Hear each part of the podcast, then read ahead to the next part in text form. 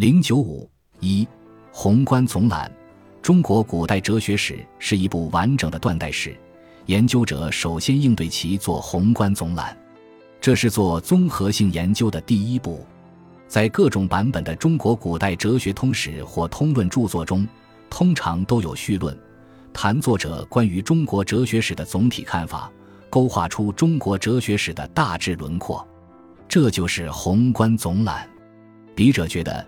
仅在序论中谈论宏观性话题，似乎单薄了一些。笔者著《中国古代哲学讲稿》和《中国传统哲学通论》，加大序论的篇幅，扩展为总论篇。笔者认为，用比较多的篇幅对中国古代哲学史做宏观概述十分必要，表明作者关于中国古代哲学史有自己的总体理解。宏观总览应当包括这样几项内容。树立正确的中国哲学观，增强读者的亲切感。笔者针对质疑中国哲学合法性的思潮，主张树立复数哲学观，强调中国有自己的哲学。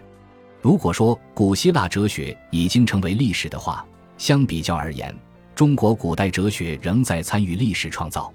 中国哲学仍保持着发展的活力，仍在为当代中华民族的精神世界建构提供资源。向读者概述中国哲学涉及的主要问题也十分必要，犹如给读者绘制一幅中国哲学地图，帮助读者对中国哲学有个大致的了解。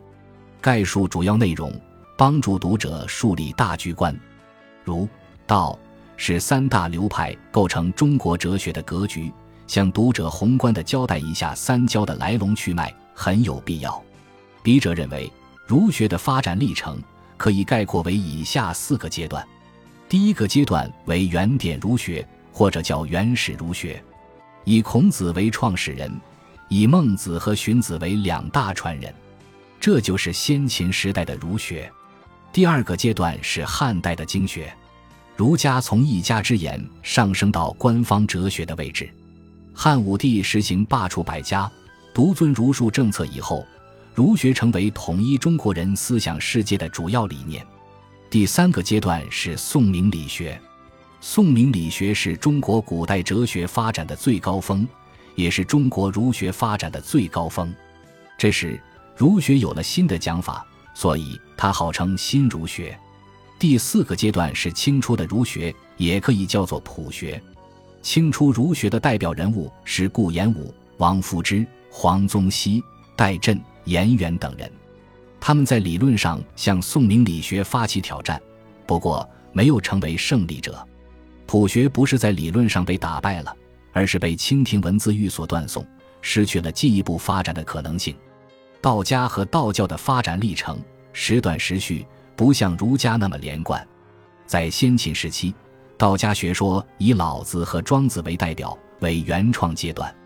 汉初黄老之学流行为第二阶段，在魏晋时期，道家又重新寻回了自己的发展空间，借助魏晋玄学再次出场为第三阶段。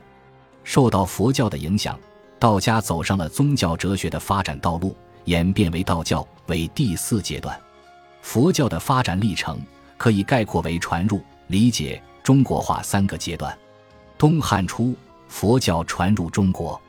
继玄学之后，佛教开始在中国兴盛起来，涌现出一批大师级的人物，进入理解阶段。